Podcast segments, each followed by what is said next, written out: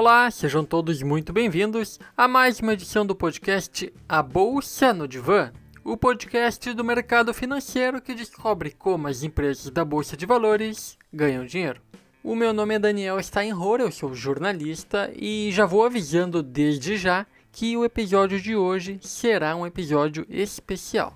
Desta vez, não vamos entrevistar nenhum representante das empresas, como temos feito até então. Isso porque as empresas da bolsa estão passando por aquilo que o mercado financeiro chama de quiet period, um período de silêncio pré-divulgação de resultados, no qual as empresas não podem conversar com ninguém do mercado financeiro, sejam gestores de fundos, jornalistas ou outras pessoas interessadas nas ações da empresa. Por esse motivo, hoje eu fiz um convite muito especial para conversar com Arthur Zvidvinsky, ele que tem o um canal no YouTube que se chama Canal do Asvid. Na conversa com ele, a gente vai entender quais são alguns dos critérios e como escolher empresas para investir com foco no longo prazo. Temos então a honra de receber Arthur Zvidvinsky, ele que tem o canal no YouTube Canal do Asvid e é um dos maiores holders do Brasil aí, um dos grandes influencers dessa nova geração de investidores na bolsa. Arthur, muito obrigado pela presença e espero que a gente tenha uma ótima conversa. Não, imagina, eu que agradeço o convite aí e, e né, eu queria dizer que eu não me acho um dos maiores de, jeito, de forma alguma. É só, assim, sou só uma pessoa que está querendo compartilhar as experiências do caminho que eu trilhei até aqui, mas né, tô longe, bem longe disso ainda. Bacana, bacana. Humildade. Isso aí. Uh, então vamos lá. Então vamos entender como escolher empresas com foco no longo prazo.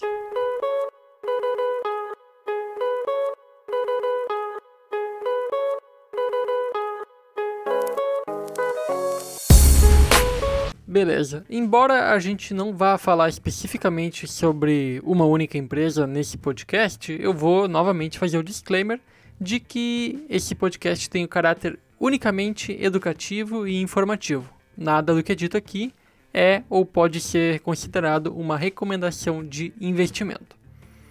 No episódio de hoje, a gente também dividiu em três blocos. No primeiro bloco, a gente vai ter um bloco um pouco mais introdutório.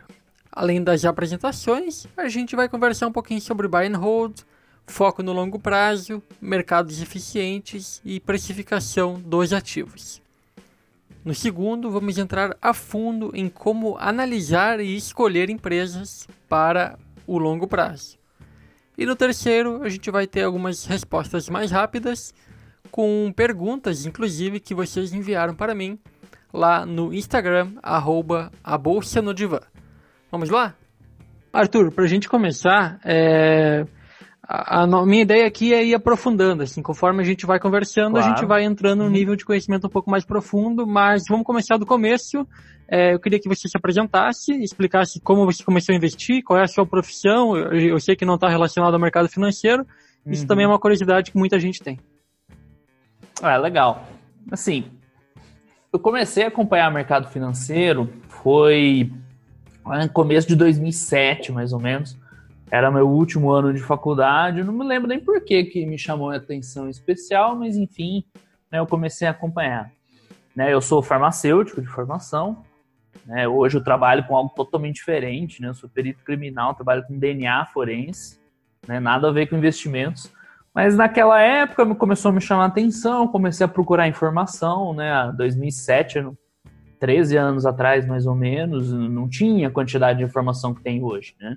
YouTube ainda estava né, longe de ser o que é hoje, rede social era Orkut, então era muito difícil, tinha alguns poucos né, pontos que dava para buscar informação.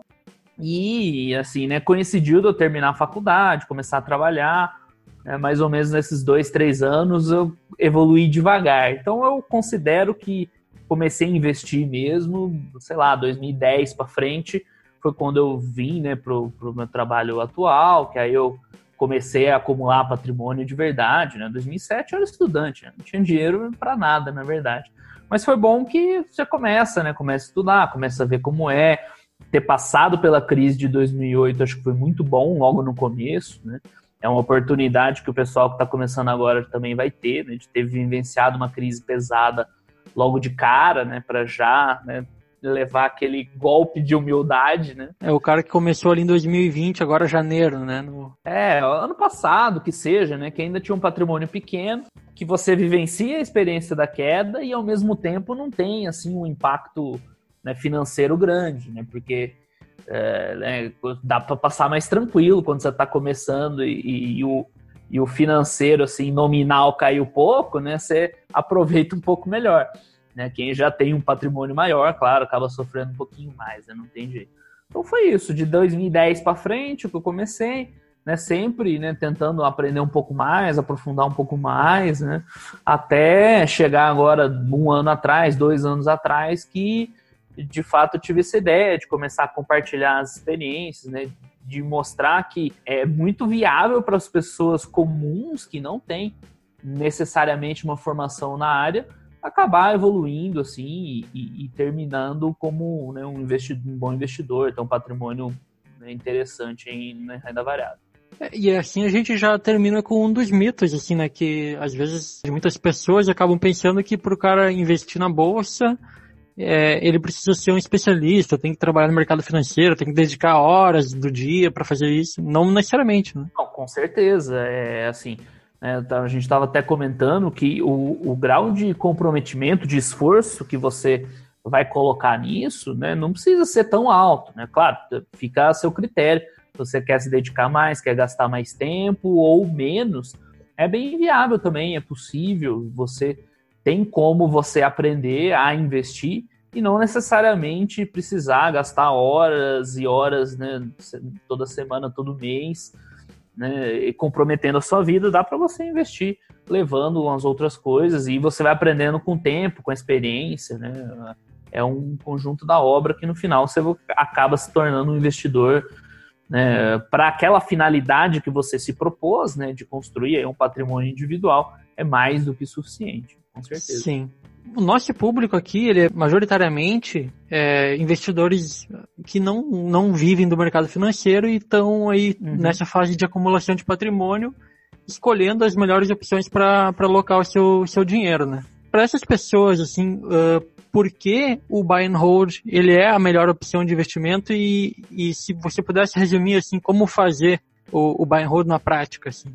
Eu acho que, assim, é, é, é, bem importante essa pergunta, né? Ela parece meio básica, mas aqui está a raiz de tudo, na verdade. Tem o mercado acionário, né? É um mercado, se você for ver né, o básico, onde as ações abrem o seu capital, né, atrás do, no financiamento primário, primeiro ponto, e você, né, você tem acesso né, a comprar essas participações acionárias. O que você vai fazer é o que vai determinar né, totalmente sua, sua estratégia de investidor. Então, há quem enxergue nisso né, uma oportunidade de comprar, vender ativos, né, de negociar. Mas a grande, o grande ponto, né, e aí é que o buy and hold entra e, e é o que converge para essa questão de nós, pessoas comuns, vamos dizer assim, estarmos investindo, é que você, é, você enxergar o mercado acionário como uma forma de você ter participações em grandes empresas. Então a grande chave está aí. Muita gente, eu vejo, ela enxerga o mercado acionário como se fosse qualquer outro investimento, um fundo que ela coloca um dinheiro lá e depois né, vai atrás, vê quanto rendeu, quanto não deu. Acho que o grande segredo é você ter essa mentalidade de sócio, de dono, que seja. Né? Fala, olha, eu não botei tantos reais numa empresa, num papel e vou ver quanto eu vou ter de lucro eu comprei uma participação acionária numa empresa, sei lá, qualquer uma, Ambev, né? eu tenho um pedacinho da Ambev. Então o grande segredo é esse, você não encarar o, o mercado né, como mais um investimento, como uma oportunidade de ganhar dinheiro, mas sim uma oportunidade de você ser sócio aí das maiores empresas do mundo. Né? Então, aí é que o buy hold entra, né? É sim. de uma forma bem geral, é, seria basicamente você ter participações de várias empresas, né, você ser sócio de várias empresas e, claro, usufruir do resultado delas né, em algum momento. Então, como fazer, na verdade, é muito simples. Né? O difícil é você ter essa mentalidade, você separar que você não está botando um dinheiro lá para tentar né, tirar dois, né, você botou um valor e tira 20% depois. Não, você está colocando dinheiro para ser sócio de um negócio, né, um negócio real, da vida real. Então, como fazer é simples, é escolher um bom ativo, né, compra, ir comprando os bons ativos e manter uma carteira ali minimamente diversificada, equilibrada. Não tem muito mais complicado que isso. Né? Se você enxergar esse investimento como se fosse um investimento, um outro investimento aí da economia, sei lá, você abrir um negócio, você é sócio de outra participação, é mais ou menos parecido, só que né, com as maiores e melhores empresas do mundo. Então, o buy and hold é essa oportunidade que você tem de né, participar de um negócio, de gerar valor para a sociedade e depois esse valor retornar para você. Como fazer extremamente simples, né? Manter uma uma organização mínima da carteira lá, um pouco diversificada, equilibrada, uma ordem ali de aportes e escolher as boas empresas para ser sócio. Né? Então, Sim. dessa forma, você torna o investimento, assim, na minha opinião, algo bem prazeroso. Né? Uhum.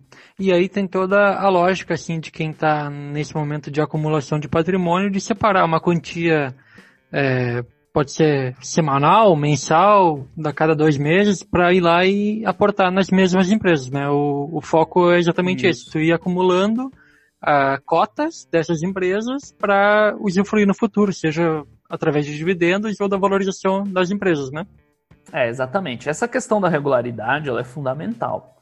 Uh, porque quando você vai fazer um, um grande negócio, assim, uma grande tacada, né, você tem um risco muito grande naquilo atrelado, né, aquilo dar certo ou não. A grande vantagem que esse pequeno investidor aí, que é, seria o nosso caso, né, um investidor não profissional, é poder comprar todo mês. Então, essa é uma vantagem muito subestimada pelas pessoas na bolsa. Né? É, todo mundo quer ver como os grandes gestores, né, o que os grandes gestores estão fazendo, o que os bilionários estão fazendo, quando eles têm um problema muito grande, que é justamente ter muito dinheiro, porque com muito dinheiro é difícil de você comprar, vai ter alguns ativos que você não vai conseguir, você vai ficar com umas carteiras desequilibradas, né? é difícil né, investir assim, tendo muita grana.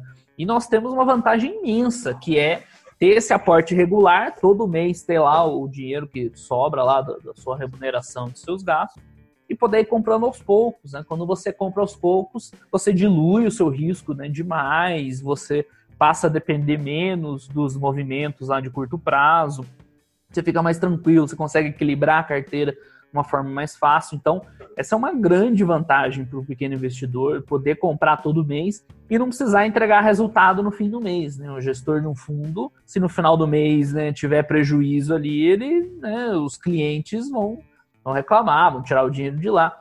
Você, como você está enxergando lá na frente no longo prazo, não tem problema você passar um mês aí né, de mais volatilidade, é tranquilo.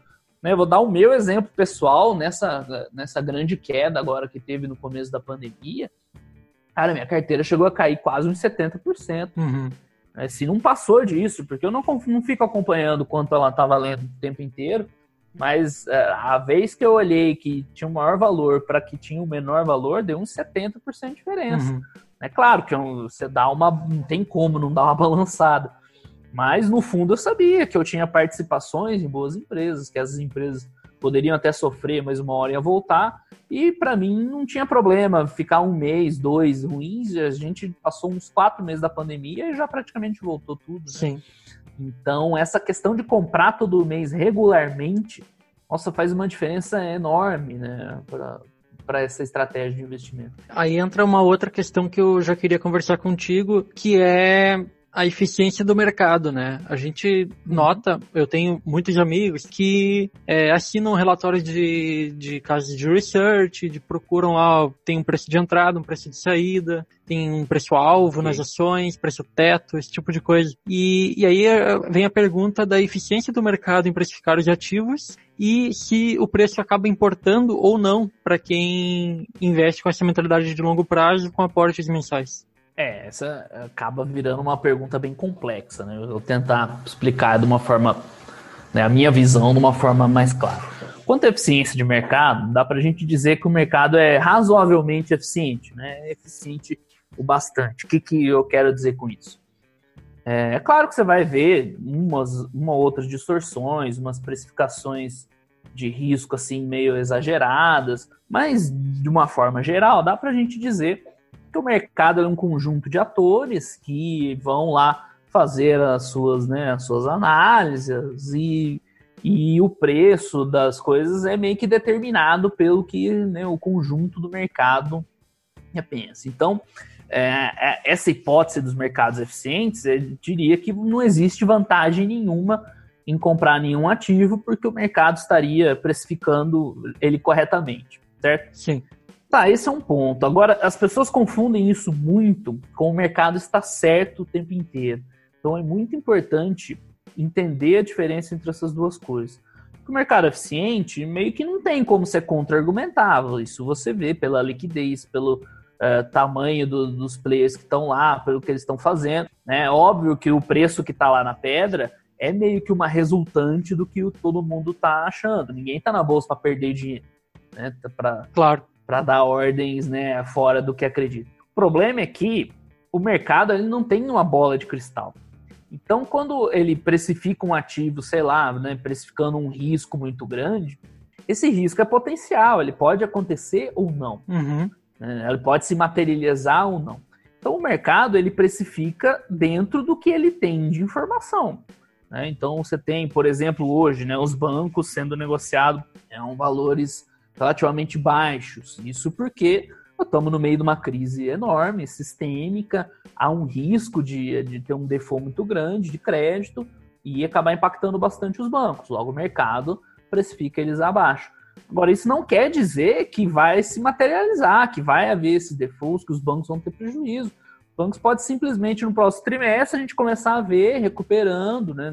É, essa previsão do futuro, né, ninguém tem, ninguém sabe, muito menos o mercado. O mercado também não. Sim. Então, o mercado está correto em precificar né, um risco para os bancos, por exemplo?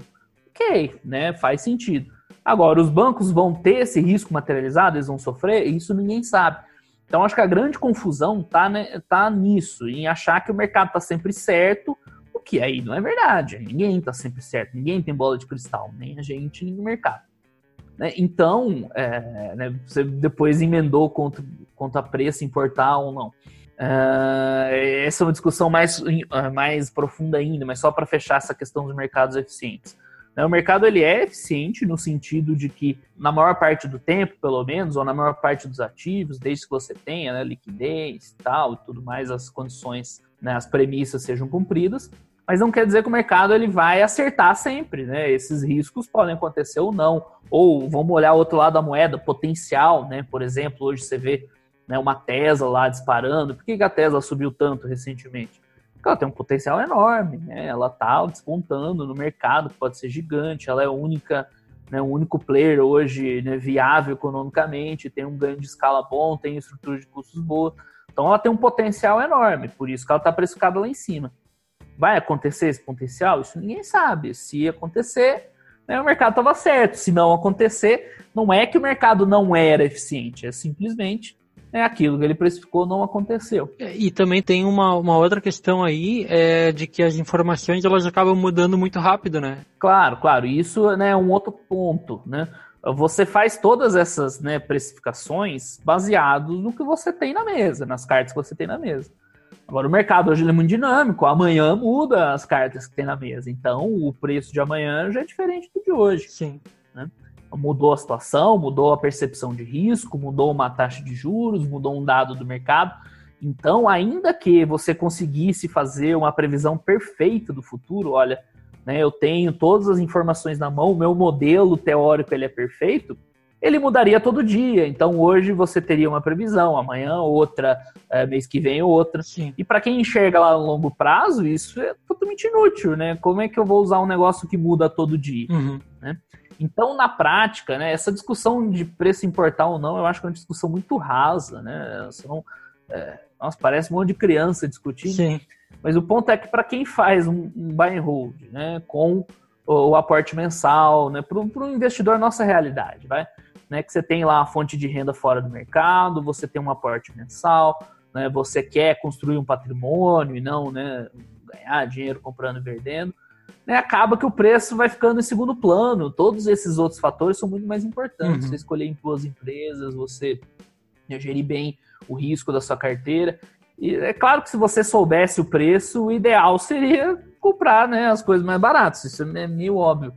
Mas nessas condições, sob essas premissas, acaba que o preço vai importando cada vez menos, né? Então é melhor focar naquilo que interessa, já que o mercado ele não é estático, né? No, no mundo, vamos dizer assim, mercantilista, você vai no supermercado, você vê um preço lá, sei lá, do tomate, você sabe quando tá caro, quando tá barato, né? Você comprar uns 3, 4 reais, tá bom comprar tomate, mas de 5 começa meio caro, se tiver uns 10 eu não compro, Sim. porque eu sei quanto vale né, a mercadoria tomate. Ações não são mercadorias, ações são ativos, são dinâmicos.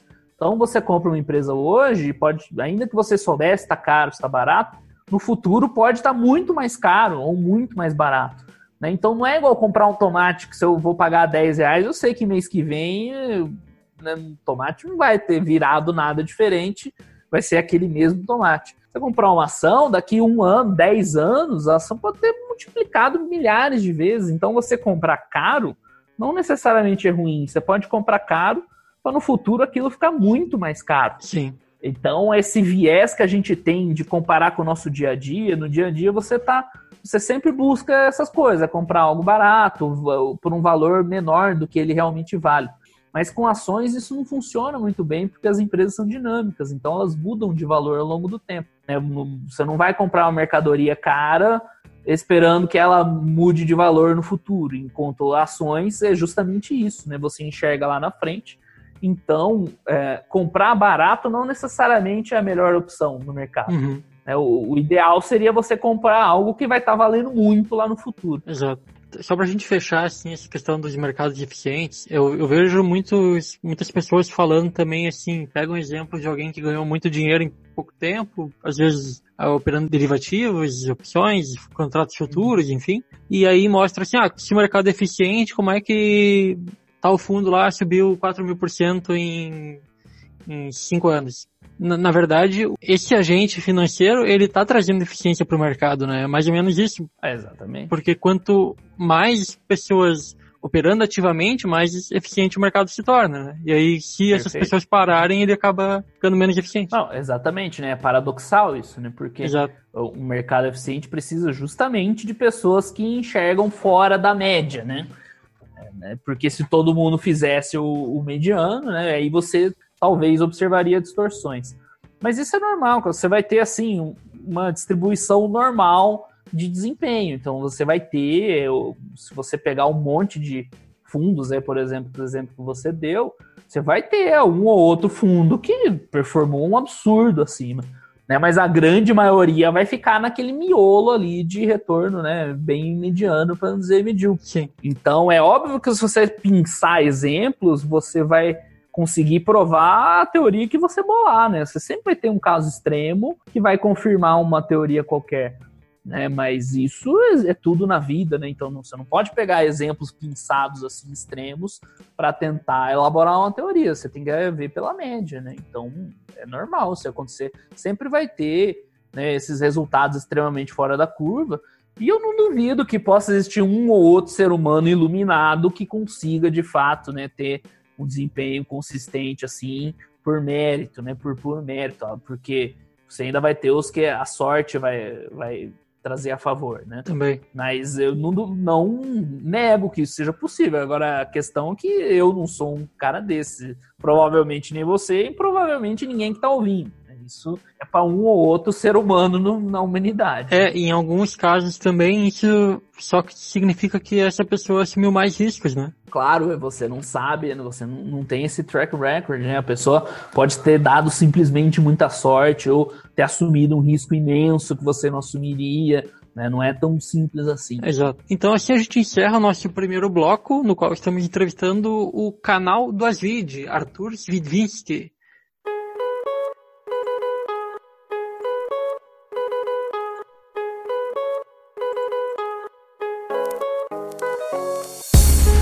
Então, no segundo bloco, vamos entender como montar uma carteira de ações ou outros ativos, enfim, com foco no buy and hold. É, Arthur, o que, que você faz na sua carteira e o que, que você sugere? Assim, você tem alguma divisão por setores? Você faz uma análise top-down? Você deixa, uh, você segue aquela estratégia, por exemplo, do, do Peter Lynch, que divide em seis grupos de ações? Como é que você estrutura a sua carteira e aí parte para a escolha das ações? É, eu tenho uma, acho que uma estratégia bem peculiar, né? Eu sou muito bottom-up, muito. Então, para mim, o foco é totalmente nas empresas.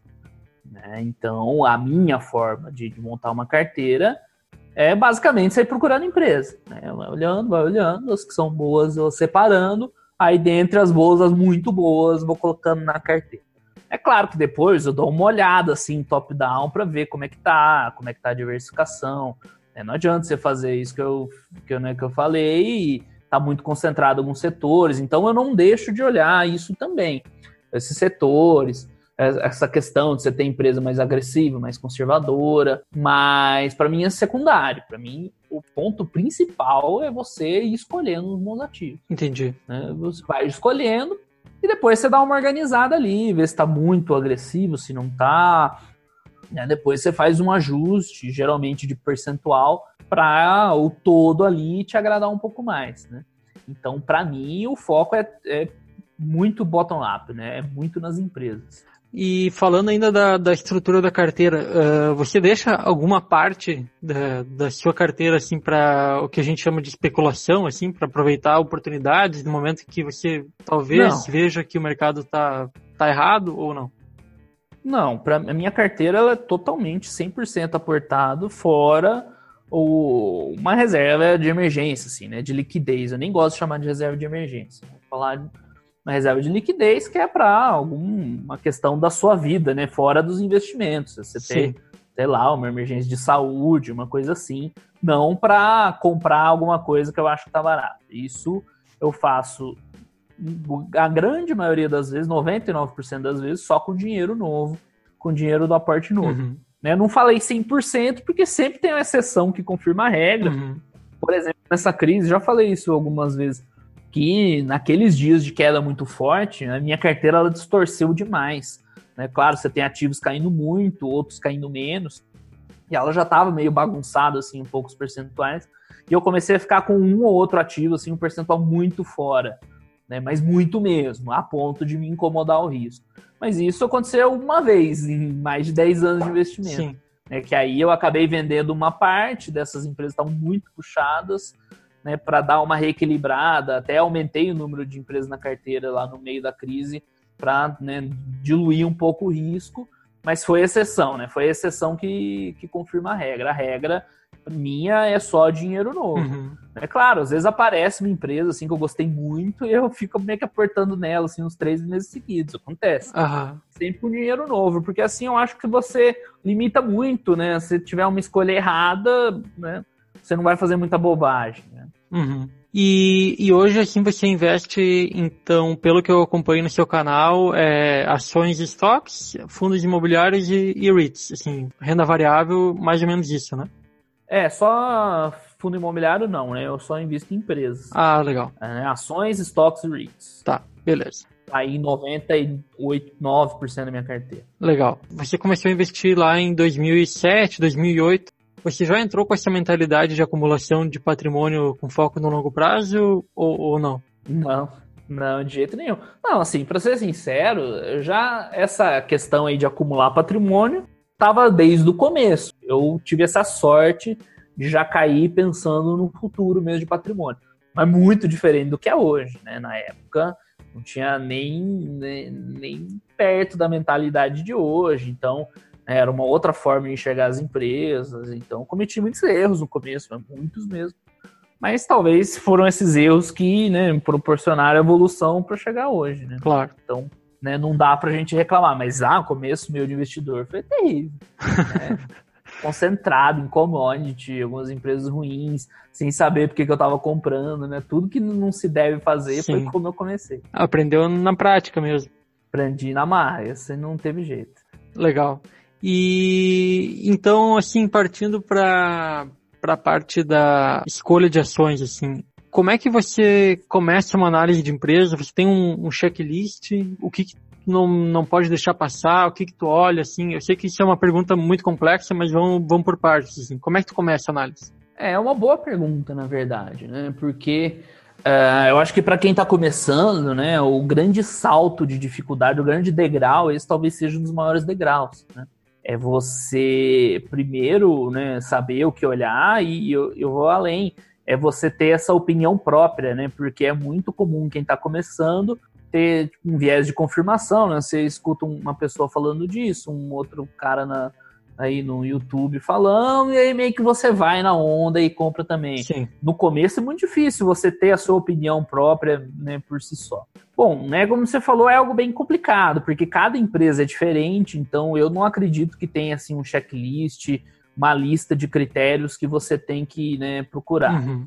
É, o que eu acho várias formas de ganhar dinheiro, então você tem boas empresas com vários formatos, com várias roupagens diferentes. E o que hoje, por exemplo, eu procuro evoluir muito, assim, pessoalmente, é tentar descobrir jeitos diferentes de, né, de encontrar, é, encontrar empresas né, diferentes que ganham dinheiro. Essa é a minha meta no atual, é, é isso, né, evoluir como investidor, porque eu, durante muito tempo, tinha bem definido o que eu esperava numa empresa, que era uma empresa tivesse uma boa geração de caixa, tivesse um endividamento sob controle, né, um bom negócio, de preferência boas margens. Era esse o meu modelo de empresa ideal. Aí hoje eu estou tentando expandir assim o, a visão para pegar outras empresas, por exemplo, empresas muito agressivas, tipo a própria Tesla mesmo que eu já citei, que são empresas que têm um potencial de crescimento muito alto. Uhum. Não é uma empresa que tem margem boa, geração de caixa até não é ruim dela, mas enfim, não encaixaria no minha alvo de investimento de uns anos atrás. Né? Mas hoje eu estou tentando evoluir justamente para pegar esses cases diferentes. Então tem vários tipos de cases diferentes, tem essas empresas extremamente agressivas que têm o seu valor, tem as empresas mais consolidadas, que aí você vai olhar é isso que eu falei, né, geração de caixa, retorno de caixa para acionista, uhum. né, emprego de bons projetos. Então, acho que depende muito, mas o mais importante é isso, é você saber meio que o que você quer, né? O que procurar e ir atrás desse tipo de empresa. Certo. E se eu te dissesse então hoje assim, ah, digamos que não IPO, não sei se você investe em IPO ou não, mas assim, tem uma empresa nova na bolsa, uh, eu quero uma opinião sua sobre essa empresa. O que, que você faz? Você abre o site da RI, vai nos fundamentos. Ah, tá. De uma forma prática, né? Pragmática. É, isso. Bom, é, o que, que eu vou fazer primeiro? Primeira coisa, site de RI da empresa, né? É é, o pessoal gosta muito desses sites que agregam informações, né, que fazem os quadros e tal, mas eu uso isso aí de uma forma bem acessória. Então, primeiro ponto, abre o RI da empresa. Primeiro eu vejo se ela tem uma apresentação legal, assim, aquelas apresentações institucionais, Investor Day, uma coisa assim. Uhum. E aí eu olho o modelo de negócio, né? De preferência. Nem todas têm, mas né, boa parte delas você vai achar uma apresentação dessa para entender o que a empresa faz, como é que ela ganha dinheiro. Depois de ter a apresentação institucional, eu procuro um demonstrativo financeiro para dar uma olhada, de preferência um manual assim para começar, para ver como é que é aquela empresa, se ela tem uma receita boa, como é que são as margens. Aí eu começo a correlacionar com aquilo que eu vi na apresentação do negócio, falar, ah, a margem é boa porque tem uma marca Sim. forte, beleza. Vamos ver os custos. Ah, consegue diluir bem custo, né? Empresa grande tem enxuta de custo administrativo, legal. Não é a dívida, ah, não, tá com a dívida alta, porque. Aí eu vou olhar por quê? Por quê? Fez aquisição, não fez? Então, sempre tentando correlacionar o negócio em si com o que está aparecendo ali no demonstrativo. Entendi. Né? Então, primeiro eu vejo o negócio, depois os demonstrativos, e aí você vai atrás de descobrir os buracos que você enxergou, né? Então, você viu uma dívida alta, ah, por que ela tem dívida alta, né?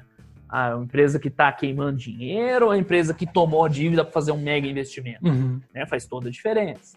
Aí você vai, ah, teve um ano aqui que eu vi que ela deu prejuízo, por quê? Foi algo pontual, não foi? E aí, por último, eu procuro tapar esses buracos, tentar entender alguma coisa, se for um mercado muito específico, né? E aí você já tem uma boa ideia se aquela empresa, que nível que ela tá, né? Sim. Se é investido dá para investir ou não, como é que é. E, e falando de governança, assim, de estrutura societária também, você tem algum algum mínimo assim que você aceita, por exemplo, de free float ou, ou de tag along? Eu acho que depende, né? Assim, claro que o ideal é você ter as corporations, né? Não ter controlador, né? Não ter empresa de, né? do, com governo. Né? Eu acho sim que é o ideal. Agora, principalmente no Brasil, né? Você tem que fazer umas concessões, senão você começa a ficar com alvos meio apertados. Né? Então, você ter uma ou outra empresa estatal, eu não vejo problema, desde que seja uma boa empresa, né? Ela tem que compensar no resto. Claro. É, eu, na minha carteira, acho que tenho uma empresa que é, que é do governo, né? De um estado. Aí, a mesma coisa. Ah, free float baixo, também a princípio não. Uhum. Se tiver uma empresa que você gosta muito do modelo, que você enxerga um potencial, um risco, retorno legal, ah, você põe lá uma empresa dessas, né? Mas no geral, aí eu concordo com você. É melhor ter né, corporations, possível, né, se possível novo mercado, se possível sem controlador, mas se tiver um controlador você avalia ele, né, se possível não empresa do estado, mas enfim, tiver uma que você goste, sim, que acha que faz sentido, ok. E aí você, esse sempre vai ter exceção. Sim, sim. Né, o importante é você não fechar a porta para as exceções mas desde que sejam exceções, que não virem, que acabe virando regra. Sim. É só pra gente, de repente, quem não tá muito habituado aos conceitos, corporation é, a gente diz para aquelas empresas que não tem um controlador específico, né? Que não tem um controlador definido, né? Uma empresa, por exemplo, IRB, tem várias empresas que, que, tem, que, as, que os donos têm participações pequenas, é tipo menos de 10%. E aí ela é meio que. A Renner é um caso, né? A Renner, isso, Renner é um caso. É, no Brasil a gente tem poucos exemplos, porque o Brasil historicamente é um país muito de empresas familiares que foram crescendo, ou empresas, sei lá, que, que derivaram do governo, que o governo ainda tem participação grande.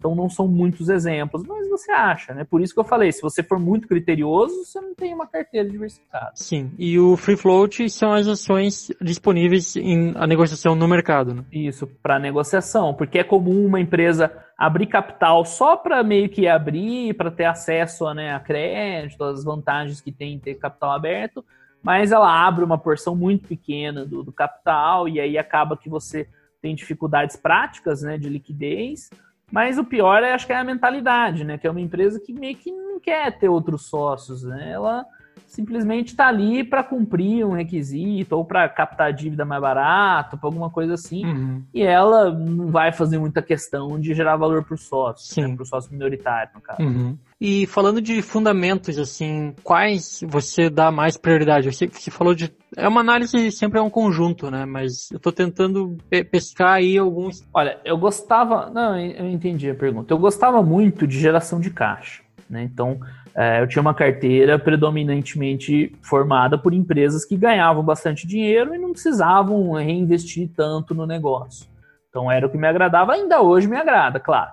Mas hoje eu estou né, voltando os olhos para empresas que têm um potencial de crescimento alto. Né? Então, empresas que têm é, alguma questão assim, de mercado, ou de produto, ou de tendência, que têm a oportunidade de alavancar os resultados. Então, eu estou também fico de olho em empresas que têm assim, um potencial muito grande para crescer no futuro. Claro que isso é bem mais difícil, né? É, é muito fácil você ver uma empresa que gera caixa, é só olhar os números uma empresa com potencial para alavancar os resultados no futuro é um pouquinho mais complicado. Mas assim, tem bons negócios que você olha, aí seja para um crescimento de produção, seja por uma aquisição, né? Tem vários jeitos diferentes de enxergar isso. Mas hoje o que né, eu olho muito é essa geração de caixa boa, é esse potencial de crescimento, é que mais, é, assim, falando mais para o exterior, é uma questão de inovação, né? Então aqui no Brasil nem tanto, mas lá você tem empresas que são muito inovadoras, que estão na vanguarda de tecnologia, né? por exemplo,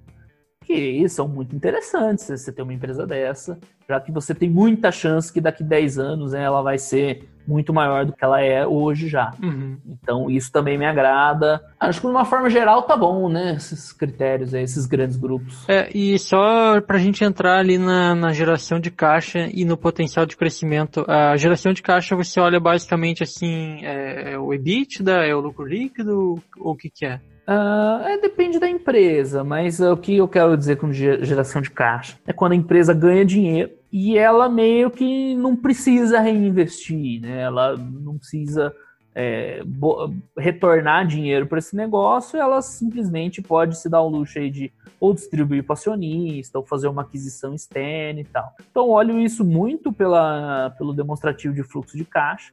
Quando você tem uma empresa, assim, quando o fluxo de, de caixa operacional acaba suplantando muito o CAPEX, assim, com, né, com folga, é uma empresa que vai dar retorno para o acionista, não tem como ser ruim. Uhum. Né? A crescimento já é mais difícil, né? Porque crescimento envolve um pouquinho assim né, de você pensar no futuro, mas tem números que você consegue enxergar, por exemplo, empresas que têm produtos escaláveis, né? Produtos que é, ela pode vender assim uma quantidade muito grande e onde ela não vai ter aumento de custo, né? Então, por exemplo, essas empresas de tecnologia, né? Você vende um serviço, você pode vender 10 ou 100 ou 1000 que o teu custo vai ser muito parecido. Sim. Né? Então, esse tipo de condição é muito atraente, né? Quando se enxerga uma empresa assim, que tem um custo ali corporativo, né? Vamos dizer assim, administrativo meio fixo também, ela tem muita chance de crescer a receita, né? Isso aí com certeza vai dar um retorno grande.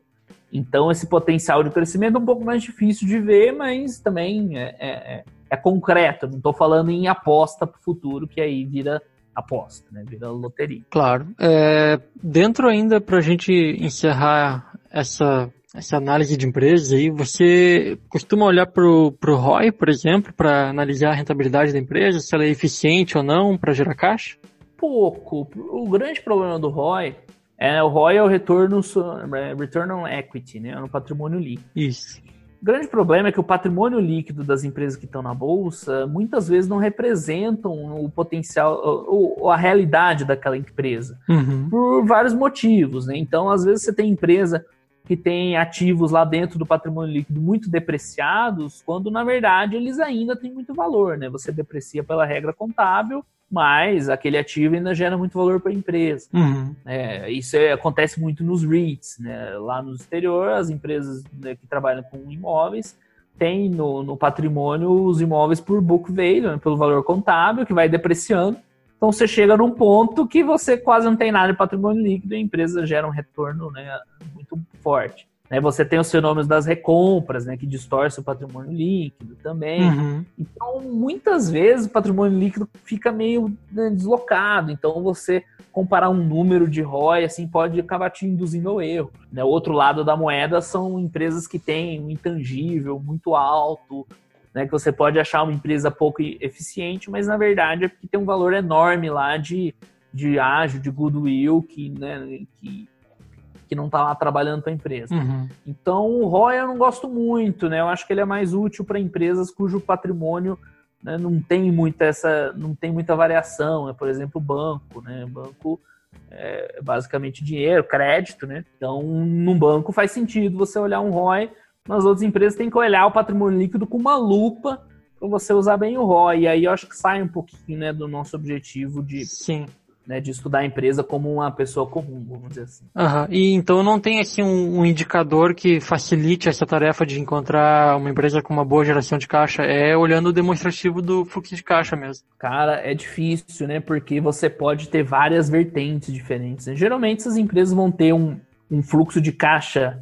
Aqui no Brasil a gente chama fluxo de caixa, nós temos uma, uma certa diferença de análise. Então, no exterior, quando você fala fluxo de caixa livre, subentende que é o fluxo de caixa operacional menos o CAPEX, né, investimento imobilizável intangível. Né. Esse é um indicador, muito é um indicador, né, um, um número absoluto, mas ele é muito importante você ver essa performance, né, que é justamente o que eu falei. É o quanto a empresa gera de dinheiro menos o quanto ela reinveste no negócio. Uh, só que mesmo ele, às vezes, está meio deslocado, porque o investimento da empresa está no fluxo de caixa operacional, ou está em aquisições, né, que acaba saindo fora do FCL. Então é muito difícil você ver um indicador assim que é determinante, né? Então eu prefiro muito mais analisar o todo da empresa, acho que faz muito mais sentido. Claro. Uh, e para a gente fechar então o segundo bloco, Asvid, eu queria perguntar para ti, até para aproveitar para os nossos próximos episódios, assim, uma pergunta que sempre que você tem a oportunidade de fazer para um RI, é, você gosta de fazer, assim, às vezes uma coisa que não está muito clara, é, ou, enfim, alguma coisa realmente do cotidiano da empresa, que tipo de pergunta, assim, você sente falta e às vezes gosta de fazer para o RI? É, é uma boa pergunta essa também. assim, o RI é um canal muito legal, assim, que você tem. Né? E é, quanto melhor você saber usar, mais interessante vai ser. Né? As empresas, geralmente, no demonstrativo de resultados, né, seguem bem um padrão lá. Né? Ah, resultado, teve isso, despesa, lucro e tal. E no RI, com acesso ao RI, você tem a oportunidade de perguntar coisas, claro, desde que ela possa dizer, coisas que vão te dar uma informação além. Né? Então eu sempre busco isso, ou tirar uma dúvida, né, sendo mais objetivo, tem algo que você não entende, né, a lógica, o porquê disso, então você vai lá e tira uma dúvida. Mas é muito bom para ver a mentalidade da empresa, no que ela está pensando em investir, como ela enxerga. São coisas que você não vê pelo demonstrativo, né? Mas às vezes em uma pergunta, ou mesmo assistindo uma apresentação mesmo, você consegue entender a mentalidade por trás daquilo. Né? Falou, olha, a dívida tá alta. Aí você vê com a RI e falou, não, ela tá alta que a gente está investindo, mas esse projeto que a gente investiu vai dar um retorno muito bom. Ou, sei lá, ah, é uma dívida com custo baixíssimo e a gente prefere e nós estamos né, vislumbrando oportunidades. É claro que o RI também, ele não pode né, te dar uma informação que ninguém tem. Então não adianta você perguntar algo assim, ah, vocês estão pensando na aquisição tal, eles vão te dizer que não, porque eles não podem dizer mesmo que eles Sim. estejam. Então é importante você saber fazer a pergunta direitinho, né? Uhum. Tentar entender a, a mentalidade por trás, né? E não se colocar numa posição que os caras vão simplesmente negar porque eles não podem te dar informação. Isso aconteceu comigo com a Croton, né, hoje Cogna, uhum. né, quando eles fiz, é, tentaram fazer a combinação com a Estácio, o Caio de Barro, e assim, tava óbvio que eles iam fazer alguma coisa, porque tava um caixa grande, a empresa gerava muito caixa, tinha um histórico agressivo de aquisição, e aí eu fui lá inocente, perguntei, não, o que, que vocês vão fazer com o caixa, vocês estão com uma aquisição? Os caras deram aquela resposta mais padrão do mundo, estamos vendo oportunidades, blá blá, blá que não diz nada. Uhum. Na semana seguinte, né, eles anunciaram né, o grande investimento lá na Somos.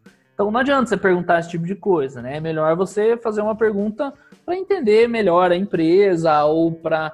Né, eu gosto muito de usar o RI para entender a mentalidade da gestão, né? Ou para tirar uma dúvida. E aí sim você pega muita informação. Às vezes é a cultura da empresa, né? Você consegue pegar assim. É a cultura da empresa. Você consegue ver se a empresa ela é, tem uma cultura de crescimento maior, não estamos de olho em oportunidades ou não, o mercado ainda tem muita oportunidade. Ou então você vê né, uma empresa falar, olha, né, a gente tá buscando maximizar retorno para acionista. É, é, interessante isso aí. Uhum. E aí serve tudo, desde pergunta para RI, até apresentação, até carta. Aqui no Brasil não é muito costume, né? Claro. É, não são todas as empresas que escrevem para acionista lá fora, acho que quase todas fazem. Né? O gestor faz uma carta, então aí você tira as informações né, que não estão nos números. Né? É bem interessante. Sim. E pra gente fechar, eu falei que a gente ia fechar antes, mas tem mais uma dúvida que, que surgiu a respeito assim da diversificação. Eu já vi um vídeo no seu canal falando sobre o mito da pulverização, assim. Eu, eu tenho uma curiosidade, deve ser não só minha, né? Mas você falou que investe aí desde 2007, começou a montar a carteira de um jeito, mudou e tem sido consistente, assim. Você trabalha com um número máximo de ações ou não? Não, não, para mim não existe o máximo. Legal. Eu tenho bem claro, assim, que o máximo que eu consegui de boas empresas que tem o mesmo critério, melhor. Quanto mais, melhor. Essa questão da diversificação, né, ela tem várias, várias raízes, né? Uh, uma é que, assim, vamos dizer assim, os produtores de conteúdo que são mais comerciais, assim, fundos, recomendações, o cara não consegue fazer 30 recomendações né, no, num relatório. Uhum. Então eles ficam lá, carteira da semana, quatro empresas, cinco empresas, tem uma outra research que põe 10 empresas. Mas é porque o cara tem que ficar tá lá, tem que estar tá acompanhando e tal. Uhum. A gente não precisa tudo isso. Você tá, como eu falei, você está comprando participações acionárias para o futuro. Então é bem possível que você tenha uma empresa que você compra uma vez e vai olhando de vez em nunca. Né? Uhum. Então, como a gente consegue levar nossos investimentos sem precisar acompanhar tão de perto, então você não tem essa limitação. É um pouco daquilo que eu falei no começo. Né? Ser um investidor pessoa física, assim, não profissional, tem muita vantagem. Uma é dos aportes regulares, outra é essa. Você pode ir construindo tranquilo uma carteira. Você não precisa ter olhado o último resultado de todas as suas empresas, né? Tem algumas que você vai olhando de vez em quando ver se acontece alguma coisa. Então, para mim, diversificação, quanto mais melhor. Legal. Desde você não piore a qualidade da sua carteira. Uhum. Então, claro, isso é um pouco subjetivo, mas assim, no Brasil eu acho que é perfeitamente possível você ter 30 empresas sem muito esforço. Uhum. Porque, né, sei lá, tem umas 50 empresas assim que dá para você estudar, aí você vai cortando umas, uns, uns, negócios que você não gosta, tira uns participação do governo, uhum. tira umas empresas que só tem preferencial, então umas 30 assim, dá para atender com tranquilidade. E essa, essa aversão à diversificação, ela tem uma, um outro ponto também, que é o que as pessoas têm aquela ideia da média, né? Falar, ah, não, então é melhor comprar um ETF, né? Não, é totalmente diferente comprar um ETF. Tem esse argumento, não faz ideia do que está falando, porque, por exemplo, você vai comparar com o IBOV, né? Eu tenho um vídeo no canal que eu falo por que o IBOV não é um exemplo de uma carteira, né? Sim. Porque o IBOV é um índice que foi criado para representar o mercado brasileiro e não tem nada a ver com uma carteira, ele não é balanceado, a metodologia de, de, ajuste dele é ruim, a, metodologia, a própria metodologia de cálculo já foi pior, mas é ruim.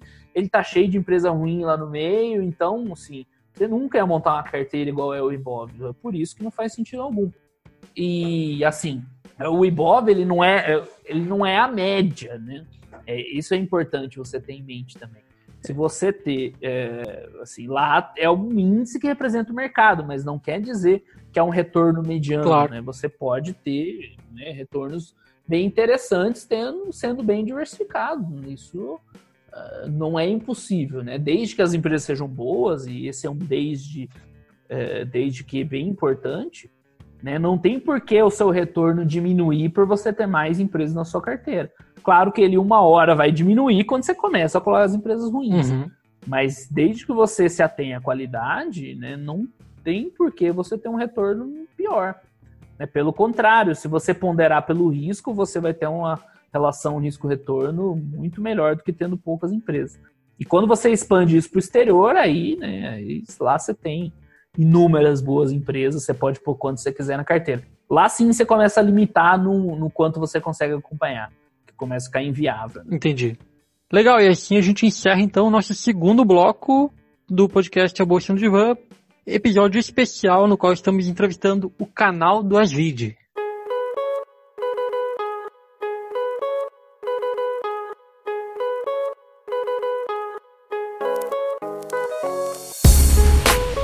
Legal. E agora no terceiro bloco, Asvide, eu vou. Eu, eu, eu, fiz algumas perguntas no, no Instagram lá da a Bolsa no Divã e eu vou algumas a gente já acabou abordando, mas eu vou pedir para você responder rapidamente alguma delas também. Claro. E aí a gente vai para as nossas perguntas rápidas. Beleza, é um pai bola agora, né? Isso, é um bate-bola, exatamente. Beleza. Uma das perguntas que eu recebi foi do quadra.invest. Ele perguntou: como olhar além das distorções do lucro líquido para entender se a empresa está gerando valor? É, essa para começar a responder rápido é uma boa, né? Porque é uma bem complexa. Complicado, né? Mas falando rapidamente, é, primeiro, o lucro líquido não é distorcido. Lucro líquido é o que é. Né? É uma medida contábil. Eu concordo que ele não representa a realidade da empresa, mas o lucro é o lucro. Distorcido não é bem a palavra.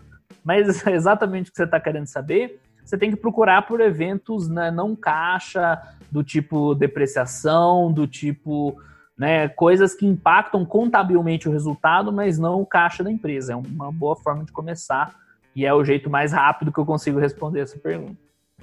Legal. O arroba Guga Salles perguntou quando tomar a decisão de vender uma ação. É outra boa pergunta, né? Uma pergunta muito difícil. A resposta óbvia é quando a empresa perder o principal motivo que você é, que levou você a comprar. Então, né, normalmente você escolhe uma empresa, fala, essa empresa é muito boa por causa disso. O dia que né, não, isso, ela perder ou não for mais a mesma coisa, você pode considerar vender. Eu sei que não é uma boa resposta, uma resposta que suficiente, mas é a melhor que dá para dar rapidamente também. Claro, e é a que faz mais sentido se tu, porque sempre que alguém insere alguma ação na carteira, tem que ter um, um, motivo, né? Sim, sim, é importante isso, você entender o porquê você está comprando. Aí você vai ter uma clareza maior do porquê sair. É muito melhor do que usar coisas do tipo, ah, um, um ano com prejuízo. Ah, isso aí é, é, é, pior, né? O melhor é sim. isso, você saber por que você comprou a empresa e aí na hora de vender você vai ter uma clareza melhor. Legal. As outras perguntas que eu recebi, eu acho que a gente já acabou abordando durante o, o podcast.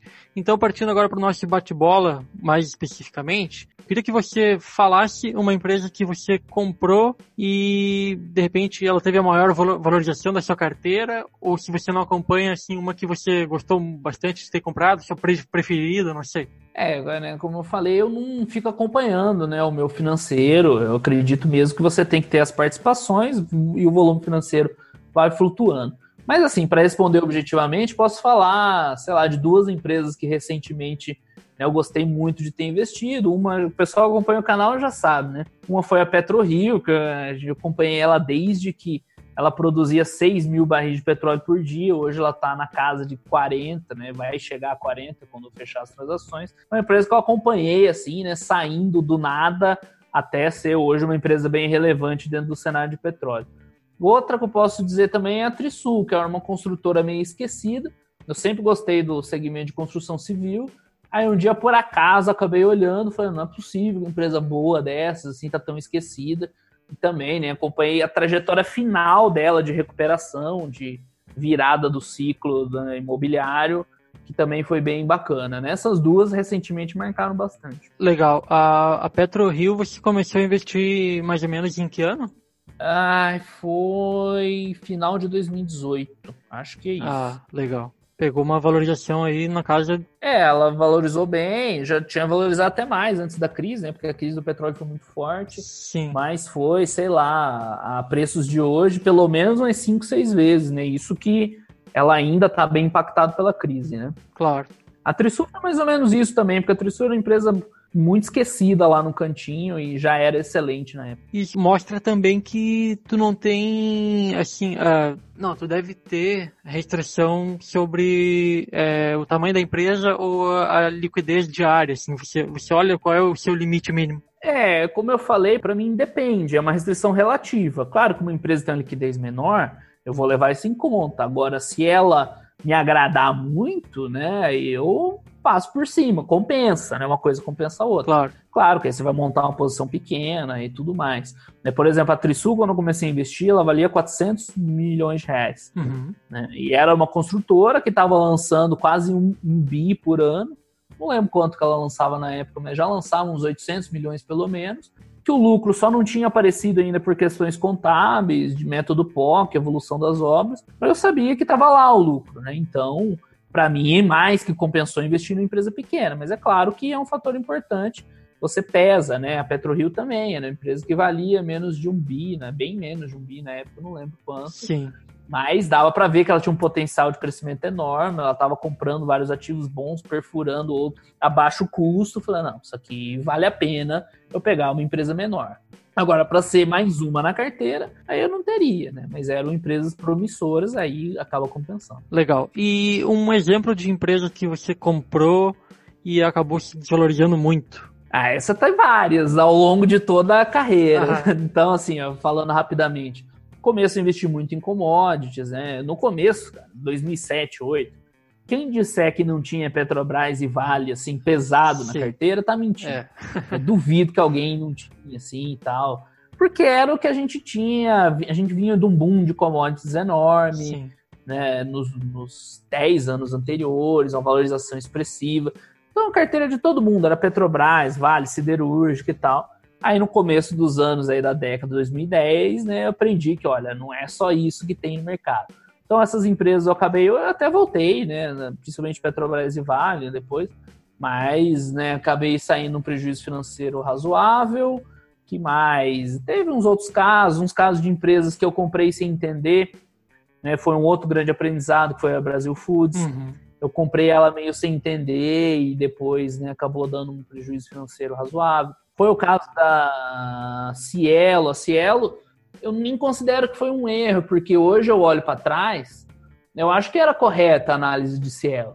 Né? O problema da Cielo é, foi muito difícil assim, de, da acionista lidar, porque ela foi piorando um pouquinho a cada trimestre, mais um pouquinho, mais um uhum. pouquinho. Uhum. A, a, a, gestão falava: não, a gente vai agora, vamos começar a brigar. aí vinha um pior lá, não, mas foi por causa disso, então é aquela história do sapo na água fervente. Ah. Vai piorando, piorando. Quando você vê, já foi. Né? Então a Cielo eu não acho que foi de todo errado. Eu acho algo que faz parte. Você tem uma empresa boa que fica difícil de ver ela perder no mercado. Quando você viu, meio que já foi. Sim. E que mais? O caso do IRB foi um caso também. Eu não acho que foi ruim. Quem me conhece sabe que eu gostava muito do IRB, do IRB. Uhum. E não acho que foi um erro, porque você parte do princípio que as demonstrações contábeis estão corretas, né? Então, claro. É, descobrimos depois que não estavam, fazer o quê, né? Então isso entra naquele balaio de risco que meio que não tem como você evitar, né? Você só evita diversificando e tudo mais. Claro. Não, e com a diversificação, tu tá protegido quanto a isso, né? Claro, assim, o Brasil Foods eu tenho, claro, na minha carteira, né? Que eu comprei uma empresa sem entender direito e hoje eu né, aprendi a lição né? As empresas uhum. de commodities acabou que foi um pouco nisso também. Mas essas duas últimas foram dois bons exemplos também. Não acho que foi um erro em si, acho que são coisas que faz parte. Né? Isso é, uma coisa importante para o investidor também é ele saber que você não vai ganhar sempre. Né? Você tem 30 uhum. empresas na carteira, não vão ser as 30 que vão prosperar, vai ter uma que não vai muito longe, outras que você vai ter um prejuízo pesado, como essas a vida que segue, você tem mais 29 empresas boas, algumas excelentes, né? Mas que compensa. Então, isso é normal, faz parte. Mais importante é o aprendizado, você tirar um aprendizado né, de cada situação. Sim. É, um arrependimento relacionado à bolsa que, que você teve. Você já citou alguns, assim, mas então só para pensar um de repente. É difícil falar arrepender, porque arrepender pressupõe de que você tomou uma decisão errada e você poderia ter tomado uma certa, né? Mesmo nesses Sim, casos, uhum. né, por exemplo, de ter uma carteira muito concentrada em commodity lá em 2008, 2009, não dá para dizer que é um arrependimento, porque na época era o que eu tinha, era o que eu sabia, era a experiência que eu tinha. Então é difícil né, falar em arrependimento. Né? Então, assim, coisa, eu vou falar de coisas que eu demorei a aprender, que se eu pudesse voltar eu faria diferente. Mas claro que lá atrás né, eu não tinha como saber. Uma é em relação à diversificação, isso bem claro na minha cabeça outra em, em, não entender assim tão bem as empresas. Então eu tinha Petrobras e Vale porque todo mundo tinha, e uma siderúrgica em um banco. Era carteira de todo mundo, era cinco empresas com Petrobras, Vale, uma siderúrgica, um banco e uma outra empresa, assim, tipo Ambev. Era um mercado muito né, precário, assim, de visão curta, vamos dizer assim. Então, essa questão de enxergar a diversificação, enxergar negócios que dão dinheiro, uh, né, e não comprar só as empresas mais, uh, né, mais cobertas, mais conhecidas, foi algo que assim, né, né trazou muito o, meu desenvolvimento. Né, e hoje, né, não enxergar coisas diferentes, isso acho que também é mais recente, mas uh, né, de ficar preso aí numa verdade, por exemplo, essa que eu dei, que eu gostava da empresa assim, assim, assado, e não enxergar que tinha empresas excelentes também só que eram modelos diferentes. Então acho que são bons, não vou dizer arrependimento, mas são coisas que se eu pudesse voltar atrás eu teria feito diferente. Legal. Uh, o qual você considera que tem que tenha sido esse momento de maior aprendizado é, na bolsa? É, é difícil dizer um, mas eu acho que agora é um bom, foi um bom momento de aprendizado esse ano, né? Porque né, eu já acho que já estava com a carteira bem madura e mesmo bem maduro como investidor, mas assim, né, vou te falar, você vê 70% do que você juntou aí na sua vida, né, sumir em uma, duas semanas, cara, é, foi um aprendizado muito grande, né? Porque eu sabia Imagina. toda a teoria, sabia que minhas empresas eram boas, que a crise uma hora vai passar, que empresa boa né, às vezes volta até melhor da crise, mas eu acho que não tem ninguém que já tinha uma carteira madura agora que não deu uma balançada mas é bom, eu acho que isso mostra que você é um ser humano, né? Você tem lá suas fraquezas, então é legal você sentir uma balançada, né? se manter firme e depois né, ver que foi boa. Então essa crise desse ano acho que foi um belo aprendizado. Né? Desse legal. de que você não está imune, de que se vier uma crise, você enxergando o risco ou não, ele vai acontecer, que né, uma baixa no patrimônio dessa impacta você, todo, você é um ser humano, né, você vai sofrer, mas se você né, resistir e, e, tentar ser racional, né, uma hora passa e a vida continua normalmente. Claro. É, se você pudesse dizer, assim, essa é a nossa penúltima pergunta. Quais você considera que sejam os maiores, o, o maior mito e a maior verdade da Bolsa de Valores? Hum, essa é uma pergunta boa, né? Acho um pouco difícil, né? Sempre que você fala o maior, é meio difícil de escolher. Aham. Olha, como mito, né? Eu vou ficar com esse que você levantou logo no começo, de que a Bolsa de Valores é um lugar né, complicado, que você precisa estudar muito, que você precisa ter um perfil arrojado. Esse investimento de buy and hold ele é muito anti-intuitivo, porque se você perguntar para uma pessoa na rua aleatória, eu tenho certeza que a grande maioria vai responder isso. Ah, o que, que você precisa para ter sucesso na bolsa? Né, essa visão do cara arrojado, do cara que toma risco, do cara agressivo, do cara que segue intuição. Quando na verdade é, é, o oposto de tudo isso que eu falei, né? o buy and hold é para pessoas pacientes, tranquilas, que tomam a decisão com calma, que têm paciência para ver o patrimônio crescer, né, que limitam, tentam né, controlar o risco ao máximo. Então, acho que o grande mito é esse perfil, né, pessoas de sucesso na bolsa, que é totalmente o oposto né, do que eu acho que as pessoas né, devem ser. Sim. E o maior, que é verdade. Maior, ver, maior verdade. É. Cara, a maior verdade é relacionada com isso também. É que a Bolsa de Valores é essa ferramenta que te possibilita você ser sócio das melhores empresas do mundo. Cara, isso por si só é fantástico, né? Porque pensa você aí, profissional, qualquer de qualquer área, você no seu computador, no seu celular hoje em dia, você abre lá e de repente você está dividindo o lucro aí com como Steve Jobs. Steve Jobs já faleceu, coitado, mas enfim, o Elon Musk, por exemplo, né, você está no mesmo barco que ele, de repente, a um clique ali do seu computador ou do seu celular. Então a grande verdade é essa, né? O mecanismo que a bolsa te permite né, de você ter participação nessas empresas é fantástico e te proporciona assim um acúmulo de patrimônio fantástico para o futuro. Né? Você pode acumular patrimônio de outras formas, renda fixa, imóveis, Cara, mas a bolsa, se o teu olhinho não brilhar, né, quando você pensar nisso, cara, tem uma coisa de errada, né? Você não foi picado pelo bichinho da bolsa ainda. Né? Se a hora que você fala, pô, eu posso ser sócio de quase qualquer grande empreendedor do mundo, tá associado a tal marca ou tal revolução tecnológica, tem que dar uma brilhada no olho, um sorrisinho de canta de boca e falar, nossa, isso é legal demais. Então, acho uhum. essa a grande verdade da bolsa né, é um mundo de oportunidades né, esperando você estar tá lá para materializar. Uh, legal. E para a gente encerrar então, Asvid, eu queria que você desse uma sugestão de, de conteúdo, pode ser livro, série, vídeo, uh, filme, a, além do seu canal, é claro, e aqui eu já quero até fazer o convite convite para o pessoal se inscrever. Você já tem mais de 10 mil inscritos, que é relativamente recente, né? É do ano, começou no, em setembro do ano passado? Não, eu comecei mais ou menos em março, mas eu comecei bem devagar, ah, só para sem pretensão nenhuma, e aí eu fui acelerando, mas tem mais um pouquinho mais de um ano. É, mas uh, eu já vi ali no, no, no, seu canal, você costuma fazer lives semanais, né? Analisando desde empresas específicas até, uhum. até grupo de setores. Como é que funciona assim? Explicar para o pessoal. É, hoje eu tô com uma programação de três vídeos por semana na média, né? Uma, na terça-feira, às 8 da noite, uma live sobre empresas aqui no Brasil. Que agora, agora, eu tenho feito uma análise assim de setor, de algumas empresas de determinado setor em com o, o espectro aí do, do, impacto da crise, né? Então, não estou preocupado em explicar a empresa em detalhes, mas sim em tentar enxergar como a crise impacta, se é muito, se é pouco, quais são os potenciais. Então, esse é o tema da live de terça agora. Quando sair o segundo trimestre, eu acho que eu vou mudar um pouquinho o foco, que aí a gente já vai ter a crise já né, materializada nos resultados. Na quarta, eu faço uma live às 8 da noite também com uma estoque, né, com uma empresa do exterior. Atualmente, eu tenho feito uma série assim com as maiores empresas do mundo. Então, eu pego as maiores empresas do mundo por market cap e estou fazendo os vídeos de uma forma decrescente. Né? Então, a gente já está lá na vigésima tanta né, a empresa, próximo vídeo aí vai ser da Novartis, a empresa farmacêutica suíça. O mais recente foi da Netflix, eu acho, né? Isso, Netflix semana passada, né? Legal.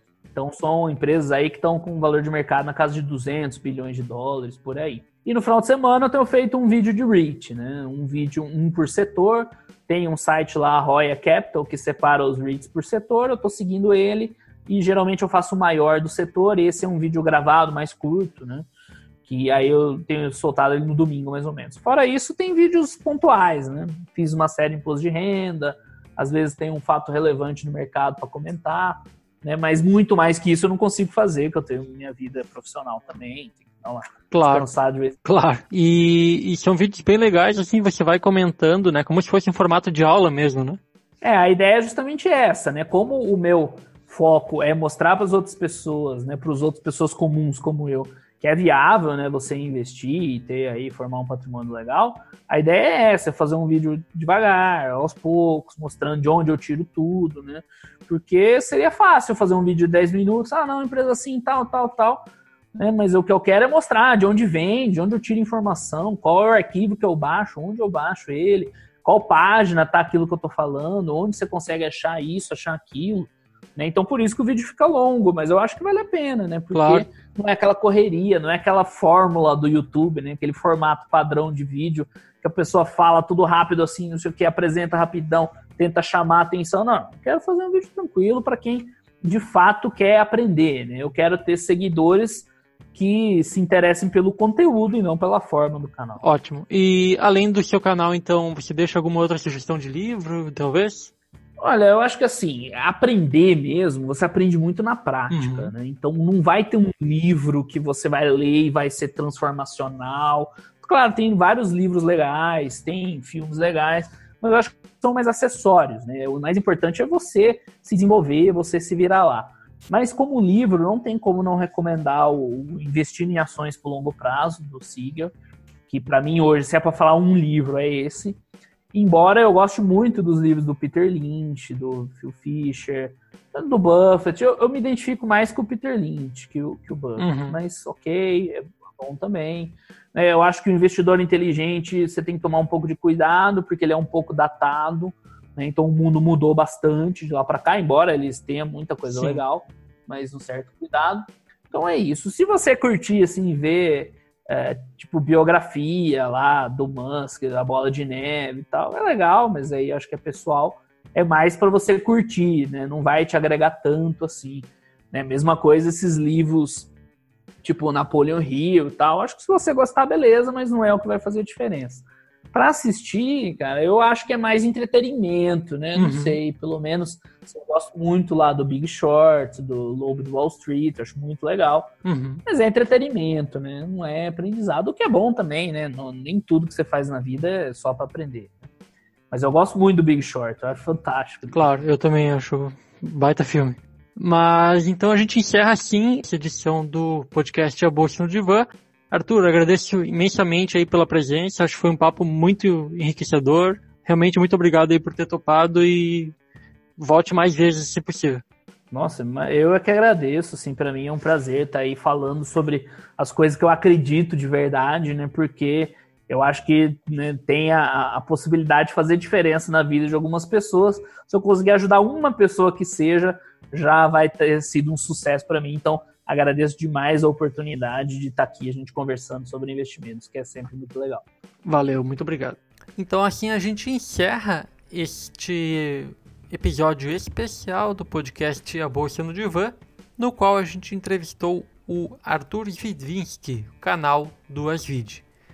Como eu tenho dito, a gente está passando por esse período de silêncio por parte das empresas listadas na bolsa então eu ainda não tenho como confirmar quando a gente terá uma próxima gravação. Estou entrando em contato, estou correndo atrás das empresas, mas é um momento um pouco complicado, não é tão simples assim para que elas consigam fazer as gravações. Como eu disse, já temos empresas interessadas, já tem algumas gravações agendadas lá para o final de agosto e até setembro, mas nos próximos dias talvez seja um pouco complicado. De qualquer forma, a gente está pensando em alguns outros episódios especiais e que talvez possam agregar bastante conteúdo para vocês, assim como foi essa entrevista com o Asvid. Siga arroba a Bolsa no Divã no Instagram e no Twitter e fique por dentro de tudo o que acontece com o podcast. Muito obrigado pela audiência e até mais.